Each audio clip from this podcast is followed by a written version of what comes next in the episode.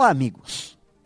Sabemos que quando nossa mente não define com muita precisão e clareza se quer ou não quer que algo aconteça, nossas atitudes trabalham para perpetuar a dúvida e efetivamente não deixar que os sonhos se realizem. É certo que as coisas não acontecem somente pela força do querer, mas sim pelo poder do fazer. Mas a questão é que o fazer com esforço verdadeiro só acontece quando liberamos nossa mente das dúvidas que nos prendem às impossibilidades e às dificuldades.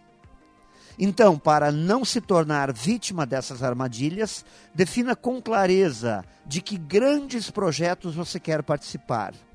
Limpe sua mente dos obstáculos que colocam em dúvida sua capacidade de realizá-los. Acione os radares das oportunidades e fique atento aos sinais e aos convites para os novos desafios que chegam a você o tempo todo sem que você perceba.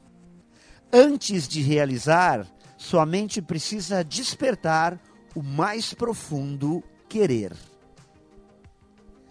Pense nisso e saiba mais em profjair.com.br. Melhore sempre e tenha muita saúde.